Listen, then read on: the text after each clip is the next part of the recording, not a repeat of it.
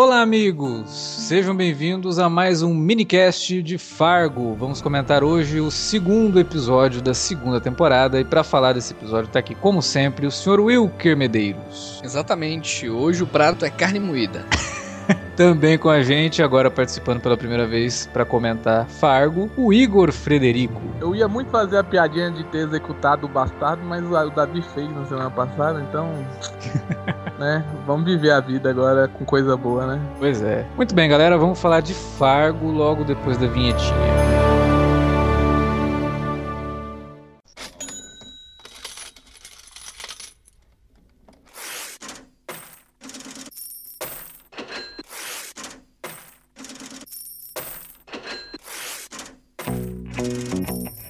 Interromper rapidamente o podcast para dizer que se você gosta do conteúdo do Cine Alerta, você pode nos ajudar a fazer mais e melhor. Entre agora mesmo em www.patreon.com barra Cinealerta e seja um dos nossos colaboradores. Você pode receber os podcasts antes de todo mundo, participar de sorteios e até de hangouts mensais com a nossa equipe. Entre, se informe, confira o que queremos trazer para você no futuro e nos ajude. www.patreon.com barra Cinealerta. Pronto, não falei que era rápido? Pode curtir o podcast agora.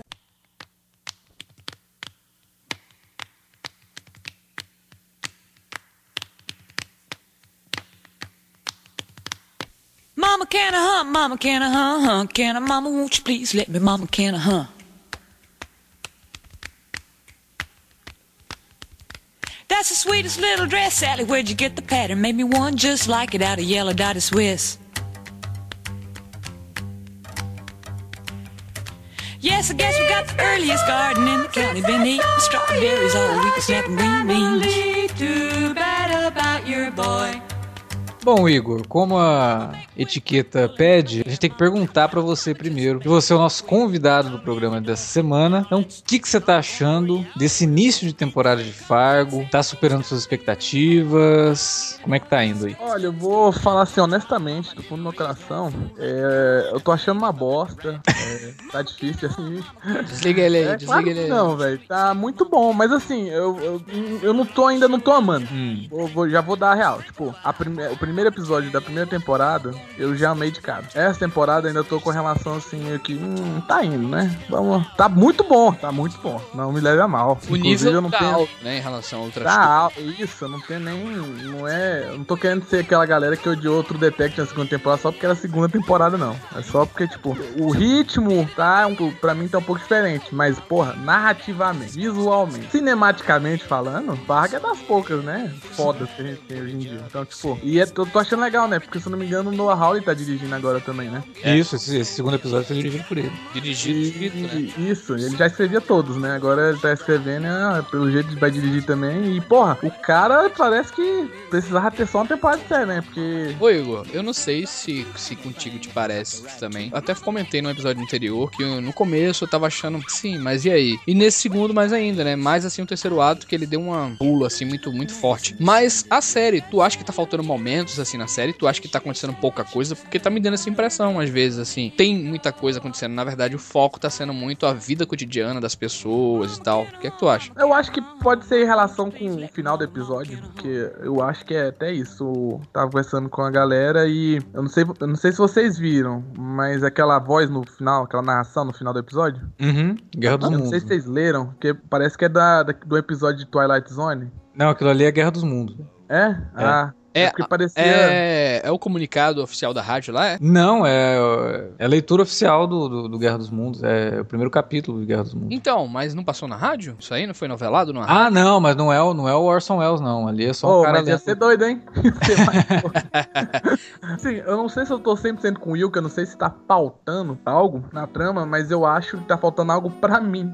eu não sei nem explicar o que é. Porque, igual eu falei, não tem nem como eu criticar uma série que narrativamente pra mim é impecável, Uhum. visualmente também. É, ao mesmo ponto que não acontece muita coisa, ela consegue te deixar tenso o tempo inteiro, né? Que porra vai Isso. acontecer, né, cara? Era, era algo que rolava na época que eu via Homeland. Homeland, às vezes não acontecia muita coisa no episódio, mas narrativamente é tão massa, a fotografia é tão bonita, a música era boa, saca? Então, me- mesmo que não. Mesmo que seja um filler, né? Te, eita, poxa, você fica ali. é, você tá investido, né? E Fargo, eu tô investido. Não, puta, gente, antes que me odeiem, mas, tipo, Uhum. eu só acho é sério, é algo, acho que até existencial meu. Acho que tá faltando algo, assim, que não, Não, não, é, pra... não é só você Eu- também, eu não. Eu já tá vi muita gente também comentando a mesma coisa. Eu acho que é o- um vilão, que nem o da temporada passada. Não tem vilão, né? É. Até agora não teve nenhum vilão, né? Isso é uma crítica pra mim. Tipo, eu acho que talvez é isso que tá faltando e não necessariamente é ruim pra série. Talvez é bom. Eu gosto quando muda o status quo. Então, é por isso que eu tô, tipo, eu só tô observando. Eu acho legal mudar o status quo. Foi que nem tipo, na semana passada com Leftovers. Mudou um pouco, mudou tudo, na verdade, primeiro episódio, o status quo. E aí, primeiro a gente tem que analisar, né? Ver que que- a gente não pode reagir. Eu não tô reagindo ainda. Eu vou reagir depois que eu tiver uma conclusão. E, até agora, tipo,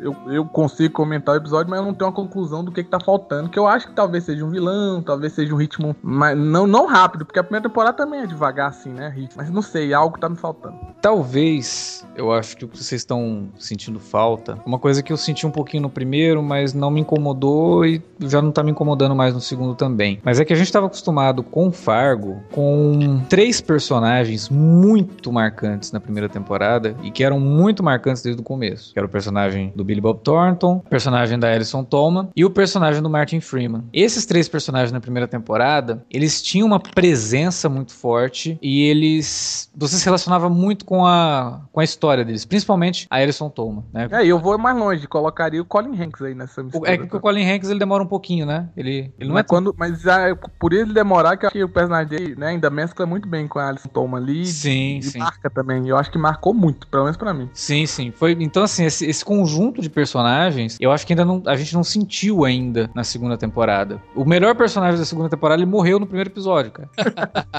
Entendeu? O cara Essa que você. família aí a gente não se identifica muito bem, né? Nenhum deles assim, Exato. dialoga com a gente, né? É. Mas essa regra aí, por exemplo, ah, no primeiro episódio, eles constroem o melhor xerife ever e mata também, né?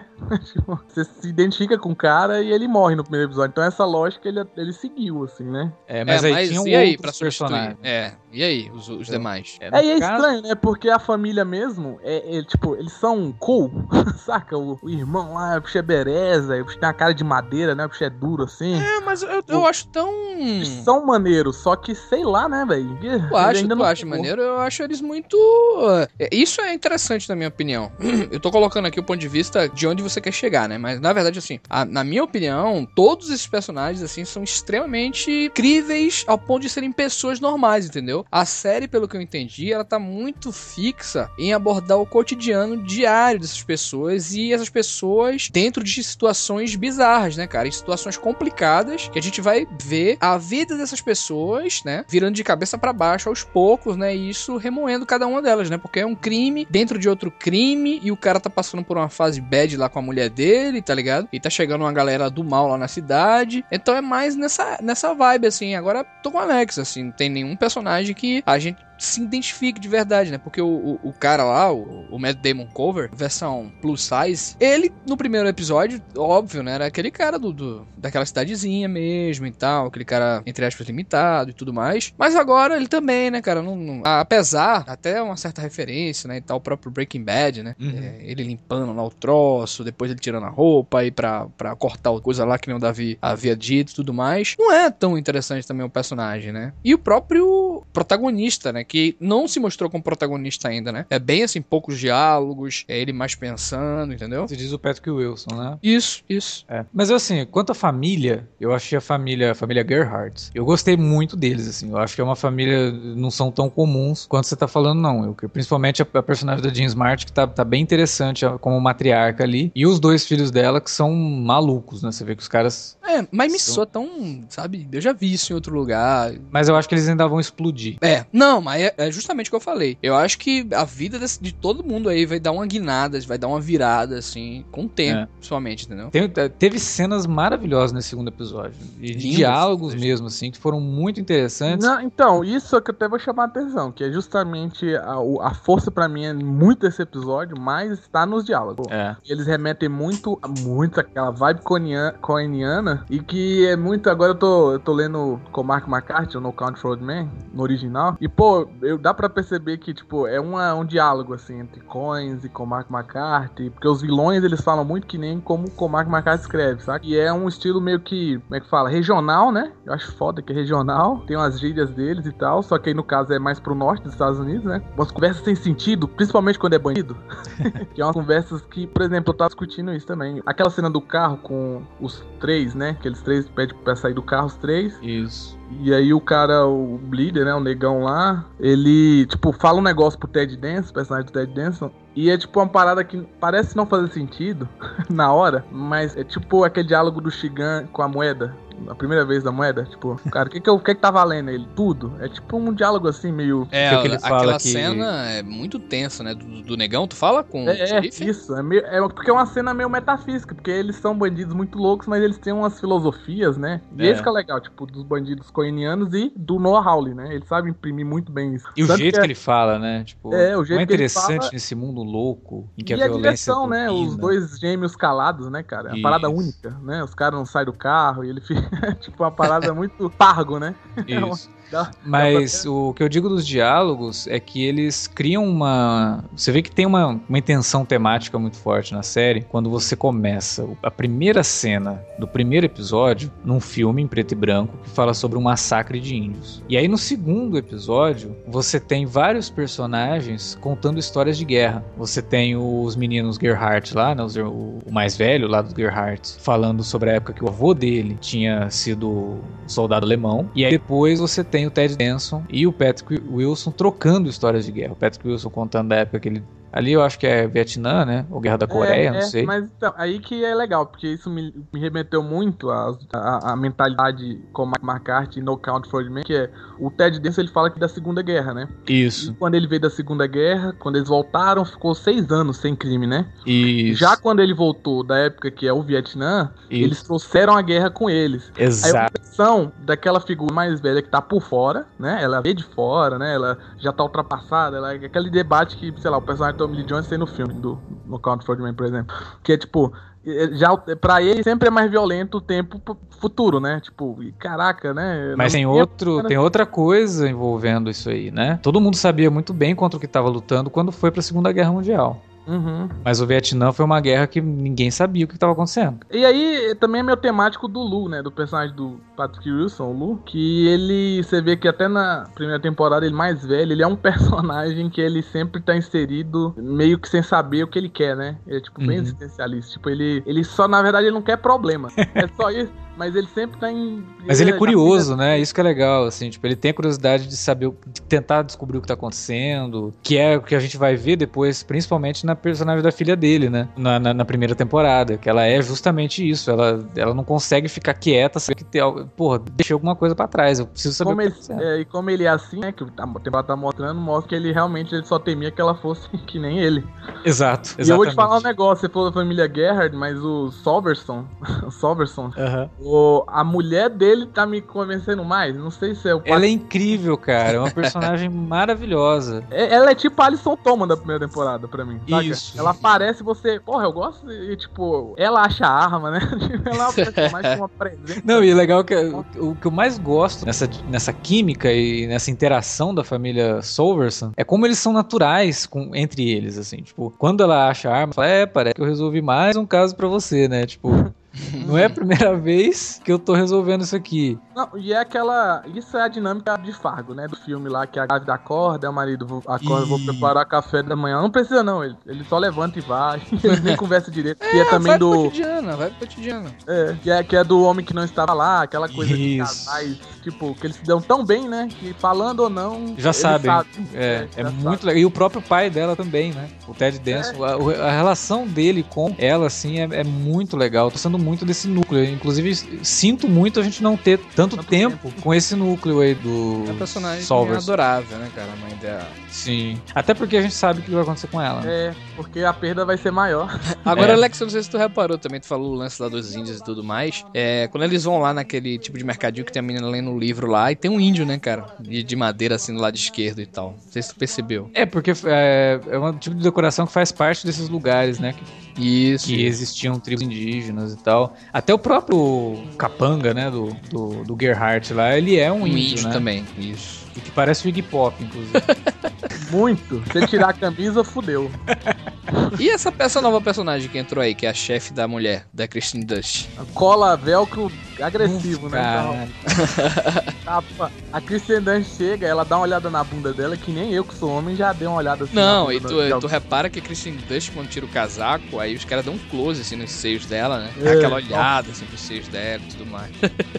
Mas aí, mas é tipo, aquele momento final das duas mostra bem, né? Tipo, ela descobre que ela tá roubando papel higiênico, que ela, o, que ela, o que ela tira diz, ah, você é uma, uma garota má. é, e uma né? maluca também de carteirinha, né, cara? Cara, ela Não, rouba ela papel só higiênico, quer- velho. ela só Como quer assim? Não, tá e a querendo- Kristen Dust, cara, a personagem da Kristen Dust, que a gente se, se indagou. Meu irmão, É. será que essa mulher é doida desse jeito mesmo, assim? Ou foi porque aconteceu aquilo ali? Não, ela é doida mesmo, cara. Ela é maluca mesmo, ela rouba papel higiênico.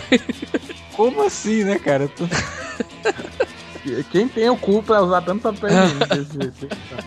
É. É impressionante. Mas é legal, né? Porque mantém a co- coerência que, tipo, coitado, ela é a fudida e ela fode a vida do cara, né? Porque o cara, ele, né, aquele cara é meio merda, né? Eu vou, vou ali moer o cara que você Mas assim, Esse episódio teve umas cenas assim muito bacanas. Primeiro, es- esse lance aí que aconteceu depois, que en- envolve, né, o cara que chega lá na cidade com os dois capangas, que é aquela cena muito tensa e tal. E outra Ele cena muito parecida também, ainda mais parecida datilografando, com Onde os Fracos Não Têm Vez, que é justamente também de um balcão assim, né, que o cara chega, bota a gravata do cara num- na máquina lá de escrever e tal, mas antes tem todo o interrogatório, aqueles olhares e tudo mais. E lembra realmente também aquela mesma cena do, do veinho lá, né? É, muito boa essa cena aí do, do bandidão lá, chegando no- na lojinha do cara e datilografando na, na gravata dele. Eu achei, achei legal essa cena, muito bem escrita. Agora, teve uma cena que eu achei ela um pouquinho clichêzona, assim, que foi a- quando ele tá moendo o cara, no, né, o personagem do Jeff Plemons tá Aham. moendo o cara no açougue. O lance do dedo. O lance tá, achei aquilo bem clichê. Você já sabe o que vai é pra dar acontecer uma ali. atenção, né? Dar uma atenção. Não, Pô, é, no jogo, cara? você já sabia o que ia acontecer. né? Toqueando a cena, foi mó maneiro.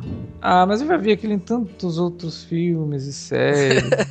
eu achei clichê mesmo. E assim. o cara torturando o negro, tipo, pondo gravata em máquina de escrever também, várias Não, vezes, aí né, não. pra tirar- Ah, Não, me não diz- em máquina de um escrever, mas o filme, estilo é o mesmo. é me tipo diga um trope, filme que né? tem uma máquina de escrever, o cara torturando o cara numa máquina de escrever, cara. É muito doideira, cara. Não, mas é o trope do cara que vai conseguir resposta. Ele só usa a máquina Ah, escrever. mas, mas a claro, mas a ideia é muito é- bonita, a intenção, assim, tipo, ele, é. ele, faz, ele diz todo um diálogo ali por trás. É porque hoje em dia, né, é tecnologia e tudo mais, e essas máquinas, elas fazem barulho. Então eu vou é, colocar aqui de modo formal a minha pergunta pra você, o que eu quero saber e tal. E ele vai lá, porra, tem muito simbolismo, né, cara? Então, essa É. cena ficou. Mas a cena final não acho que não tenha desprovida de, de- é só clichê. Não, não, a cena. A, Ela a tem cena até é- é- tem sua razão de ser. Não, é, e é um absurdo a cena final, né, cara? Você im- imaginar que aquele cara, que era uma pessoa normal, né, cara? Que é um, cara da cidadezinha, se submeter àquilo ali, né, cara? Porra, loucura, né? Porra, moer, meu Deus. Que é, uma, que é uma cena que a gente tava até falando em off-topic aqui, né?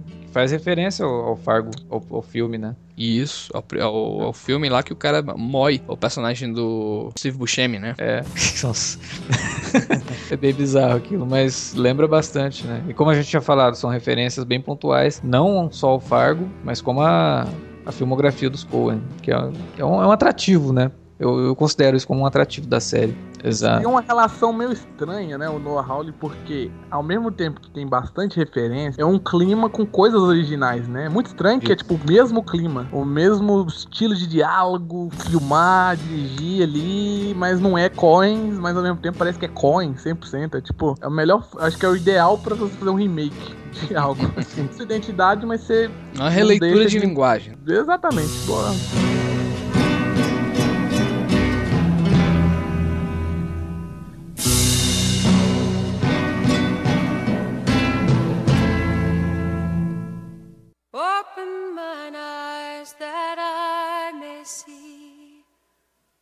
Of truth thou hast for me.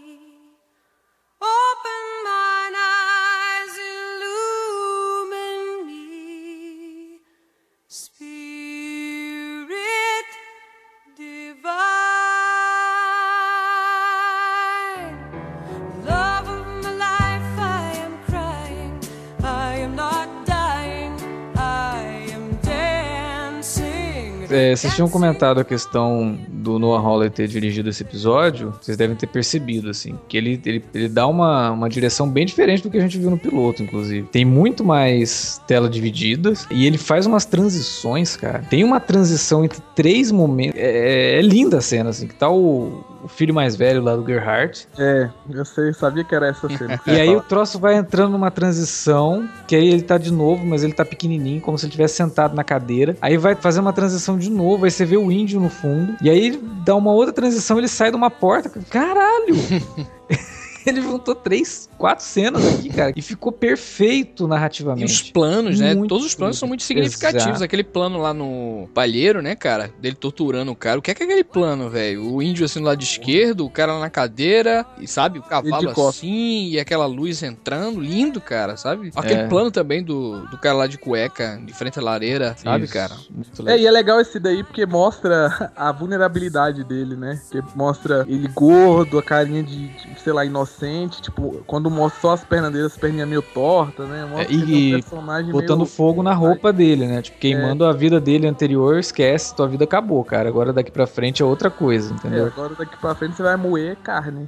Pois é. O que, que ele vai fazer com aquela carne moída que eu tô curioso? Ah, que é carne, né? Ah, porra, tinha carne ali e ainda faltava braço e perna, velho.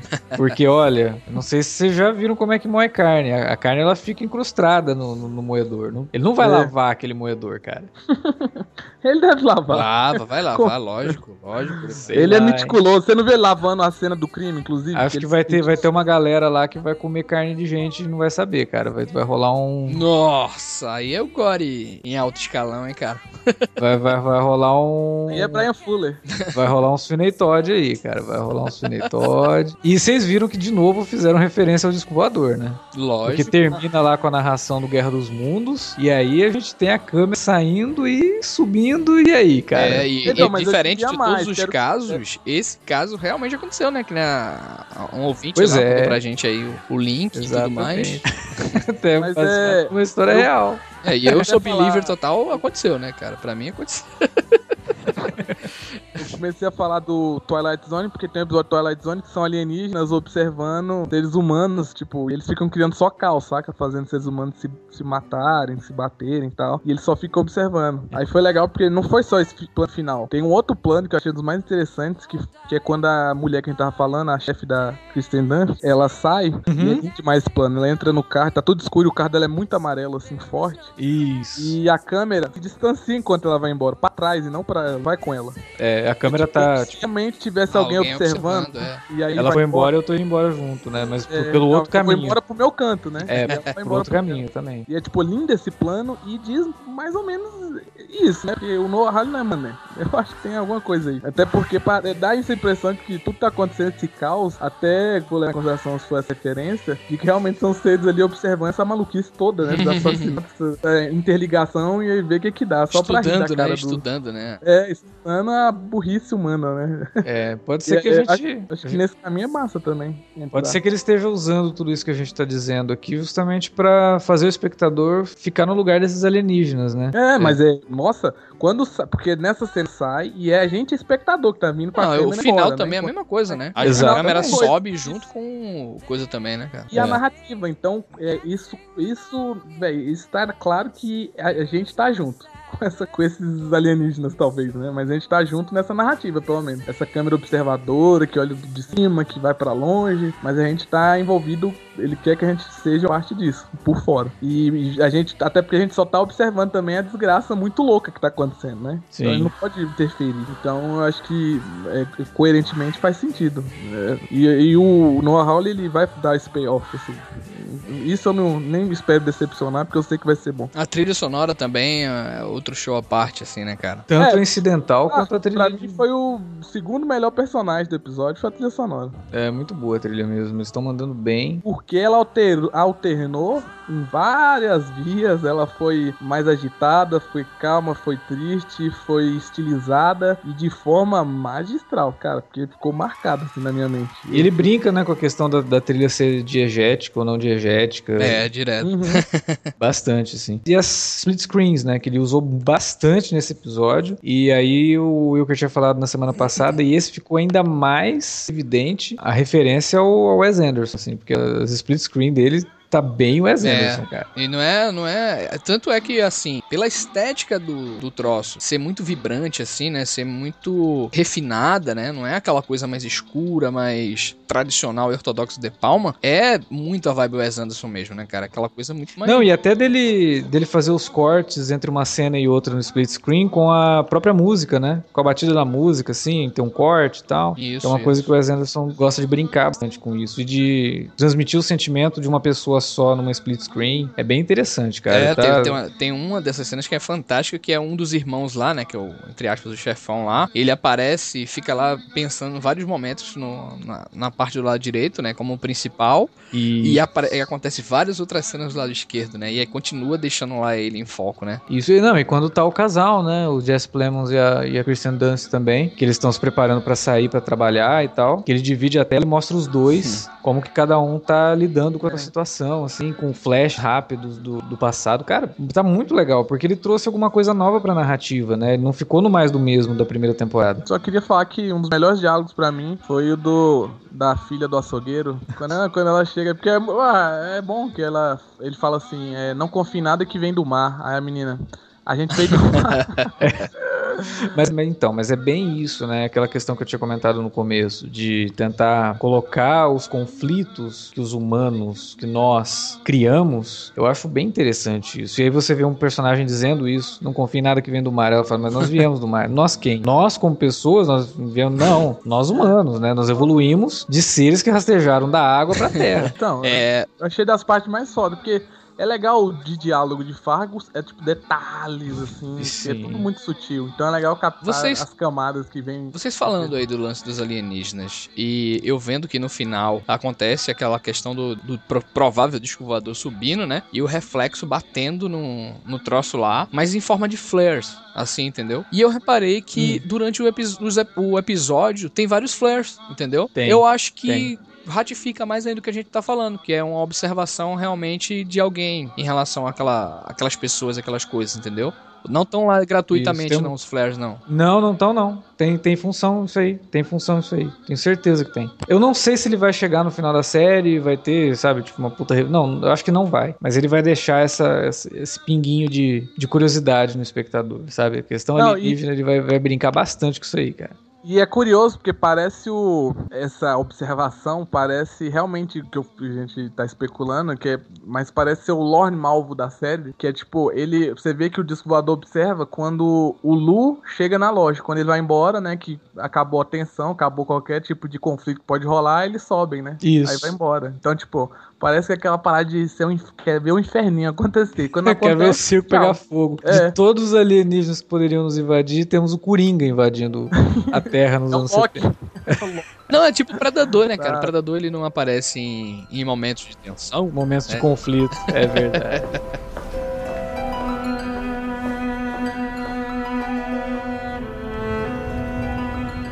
Mas é isso, né? Acho que deu pra perceber que a gente tá gostando bastante da série. Eu já tô viciado em Fargo. Termina o episódio eu quero mais. Mesmo que ainda sinto, sinta falta aí de, um, de, de- personagens marcantes como a gente teve na primeira temporada. Mas eu acho que isso, com o tempo, a gente vai ter mais proeminentes aí. Os personagens vão adquirir uma empatia maior com os espectadores. Dúvida. Ah, inclusive eu queria ter falado, acabei não falando, mas é algo que eu achei, é, tipo, desses detalhes de Fargo, que eu acho interessante de deixar aqui. Não sei se vocês repararam, quando a Kristen Dunst tá trabalhar, ela conversando com ele lá, todo triste, né? Ela põe as luvas e as luvas dela são vermelhas. e o capuz dela é vermelho. Meio que, primeiro, ela tem sangue nas mãos e, sei lá, talvez a alusão de que também tem muito sangue na mente dela. Porque parece que ela é meio psicopática, né? Boa, Não boa, dá pra saber é, ainda, tem mas... tem. Mas ela, as luvas, mão dela estão cheias de vermelho, né? Então, faz a ilusão de que ela, é, parece que ela aceita. E, e, qua- Ah. porra aí que a gente não achou também, né, cara? Que aquele cara ia fazer alguma merda ali, tentar matar o policial, né, cara? Porque a gente sabe que o policial aparece na, na outra temporada, mas fica que é mesmo, É. esse cara vai endoidar aí, vai fazer alguma Fazer alguma, vai fazer alguma merda, né? Vai perder a cabeça. É porque já foi estabelecido que pra sobreviver ele mata, né? Já foi estabelecido. Então, se o cara vê o dedo, talvez ele matasse. né? E já, já matou uma, né? Agora, daí pra frente é mais Você fácil. já tava com o moedor ligado, É, né? mostrou o martelo, Só que- é, cara. só que é mostrou igual- o martelo, tem um plano, um detalhe ali que ele mostra o martelo ali, né? Um... É, ele, ele inclusive ele ia usar, né? É um cutelo, né? Ele ia usar pra partir o braço lá, né? Isso. E aí ele não, ele acaba não utilizando. E é legal porque, por isso que é meio Hitchcockiana a cena, porque mostra isso pra gente ficar na atenção de talvez ele pegue o cutelo e utilize de outra Isso. forma, né? Então, você fica na mente que o cutelo vai ser utilizado e tá posto, o cara vai ver o dedo e aí acaba que não. É até uma brincadeirinha, meio só suspense mesmo. Mas no geral é isso. A gente fica por aqui, mas você ainda pode continuar ouvindo o podcast, porque não, não acabou ainda. Tem comentários do primeiro podcast de Fargo que a gente gravou na semana passada. Então fica por aí que os comentários do Cine Alerta, você sabe que são sempre de alto nível. Came a voice from the sky on that magical night. And in the colors of a thousand sunsets, traveled to the world on a silvery. Muito bem, vou ler aqui o primeiro comentário da noite, ou do dia, ou da tarde, dependendo do horário que você está ouvindo esse podcast, que é o comentário do Gabriel Cavedon. Ele diz o seguinte. Decisão acertada de parar o bastardinho chato e fazer Fargo. Aliás, nem precisa de um episódio comentando o final da temporada do Bastardo. Acho que resolve isso usando uns 5 minutos pré-podcast do Fargo. Tem, tem gente que tá mais desanimada com, Bast com Bastard Execution do que a gente. Quanto ao episódio 1, foi muito bom. A cena do Waffle Hut foi demais. E desde que o Rai começou a seguir a juíza, já estava na cara que ia dar merda. Só não achei que ele já fosse morrer de cara. A luz OVNI veio do trem que estava passando. Como ele estava doidaço, achou que era outra coisa. Duvido que voltem nisso. Ah, Gabriel. Toma aí, tu e Davi se lascaram nessa, hein? Não, e ele, é, é engraçado que ele fala aqui, ó. Acabei de ver o episódio 2 e também foi ótimo. Já acertaram na previsão de que o corpo ia parar lá no açougue do generic Matt Damon, que passou a noite triturando ele. A mulher maluca sociopata, além de tudo, é burra, deixou a outra ver o carro arrebentado. Cena do xerife com os mafiosos creep também foi, uma, foi ótima, muita atenção, que a gente comentou aqui. Ele já tá falando do segundo episódio aqui no. Danos. Pois é, aguardando o próximo podcast. É, Gabriel, eu acho que a luz do OVNI ainda vai ter alguma repercussão nessa série. Mas vamos, vamos lá, vamos, vamos encarar. Mas eu, eu- como eu te falei, como eu falei agora no- antes do- da leitura de comentários. Eu acho que ele vai ficar dando pistas, mas no fim ele não vai dar resposta. É, aliás, sobre o OVNI, é até legal a gente recomendar aqui o link que foi deixado na área de comentários pela Luana, que ela explica, né? É um link que explica um caso que aconteceu em Minnesota em 79, que provavelmente foi a base daquela visão do OVNI que o Rai tem no primeiro episódio. Então clica no link, dá uma lida que é bem legal e mostra aí que as coisas que acontecem em Fargo realmente são baseadas em fatos e só os nomes são alterados em respeito às vítimas. As coisas são mostradas exatamente como elas aconteceram. Bom, vamos lá ler o comentário do Cassiano Lima, que ele colocou aqui, Olá, caras. É, já vou começar dando parabéns pra vocês é, por voltarem a falar de série boa. Aqui, pra mim é um exercício bacana assistir uma série que adoro e ouvir uma resenha sobre cada episódio. Realmente, é, pouca gente faz isso, hein? É, o pessoal mais escreve, mas podcast, né? Todo mundo faz, não. É até pra pegar coisas pontuais que não enxerguei. Pelo primeiro episódio, já sei que vou gostar muito. Espero que a experiência seja tão fantástica como foi assistir a primeira temporada. Vou dar uma dica de uma série que também me deixa pilhado toda a vida que acaba um episódio, que é o How to Get Away with Murder, e espero um dia ouvir uma análise sobre a série aqui no Cine Alerta. É, eu não sou, vou te falar, Cassiano, eu não sou um bom vivan de seriados assim. eu vejo mais filmes, muito mais filmes assim, acompanho poucas séries assim, mas eu acho que o Igor aí é um cara que é especialista aí, pode falar, né? O que é que tu acha dessa série aí? Que o não estilo é o quê? não. É, eu, Porque ela é mais, ela é de TV aberta, tem um crime ali, mistério, aí tem umas paradas meio que Procedural, é? chocantes, saca? É, aparentemente é tipo, é- não é o procedural clássico, mas é mais ou menos isso. É tipo, Uhum. a história que vai prosseguindo ali, mas sempre tem um esqueminha ali. Mas não sei, não, po- pode ser boa, mas eu realmente não quis ver porque não faz meu estilo. E, É, eu- o que eu vi dessa série, muita gente comentando, assim, que eu sigo nas redes sociais, que não curtiu muito, assim. O próprio Zé Guilherme, eu acho que ele começou a ver e falou, gente, fujam porque o Zé Guilherme vê novela, então, galera, tá na parada. Fugir! O cara vê novela e reality show. Reality. Se você é agora pra, pra fugir, eu confio bastante no cara, sério. Porque quando o trem tá ruim, pro Zé Guilherme tá ruim, galera. Tá ruim mesmo. Então, tipo. Mas não é desmerecendo o, o, o Cassiano, né? Não é desmerecendo o Cassiano, não. Tipo, eu falei, tem uma amiga minha que gosta. Mas como É. eu disse, também ela gosta de The Walking Dead, que é uma bosta. Então. Eu fico bem curioso com o. Dead, né? Idolatra. É, Walking Dead é uma das séries mais. Elogiadas da atualidade. Eu, eu, eu parei na segunda, então eu não posso comentar o resto de Walking Dead. Ah, eu parei na quarta e disse que é a mesma- a coisa, daí pra frente. Parei na terceira, na verdade. Então. Sei lá, mas How to Get Away with Murder tem a Viola Davis, né? Que ela, inclusive, O M. Aí, é, ganhou M pela, pela série. Então, É, não, totalmente desnecessário não deve ser a série, né? A, porra, tem a Viola Davis. Pois é, mas, Mas, assim, valeu, Cassiano, aí é. pelo comentário, né, cara? Espero que você continue também acompanhando com a gente. é, eu, vou, eu vou aproveitar que o Cassiano indicou How to Get Away with Murder e vou tentar assistir alguns episódios pra ver pra que lado que eu vou. Eu, eu realmente não sei, eu não vi a série, então fica meio difícil, mas eu vou. É, e Fica feio a gente ficar só na opinião aqui. né? Claro, claro. Não, eu vou assistir. Eu vou, vou, vou tentar assistir How to Get Away with Murder e ver até onde vai. Eu acho que tem na Netflix, né? Entrou, Entrou, entrou. entrou Se né? tiver na brasileira, na americana eu vi. Então entrou aí. Então, com essa dica do Igor e com os comentários que acabamos de ler, a gente fica por aqui e você pode também deixar o seu comentário no espaço do, do post desse podcast ou pelo e-mail alertavermelho@cinealerta.com.br. Também pelas redes sociais, no facebook.com.br cinealerta ou no arroba cinealerta no Twitter. Que tam- você também pode utilizar as redes sociais para divulgar nosso trabalho e citando aí, né, os podcasts que você curte, dando dicas para quem não conhece ainda o nosso trabalho para conhecer. Então é isso, a gente volta na semana que vem com mais um minicast de Fargo e até lá. Até mais, galera. Um abraço. No one would have believed in the last years of the 19th century that human affairs were being watched from the timeless worlds of space. No one could have dreamed we were being scrutinized as someone with a microscope studies creatures that swarm and multiply in a drop of water. Few men even consider the possibility of life on other planets. And yet, across the gulf of space, minds immeasurably superior to ours regarded this earth with envious eyes.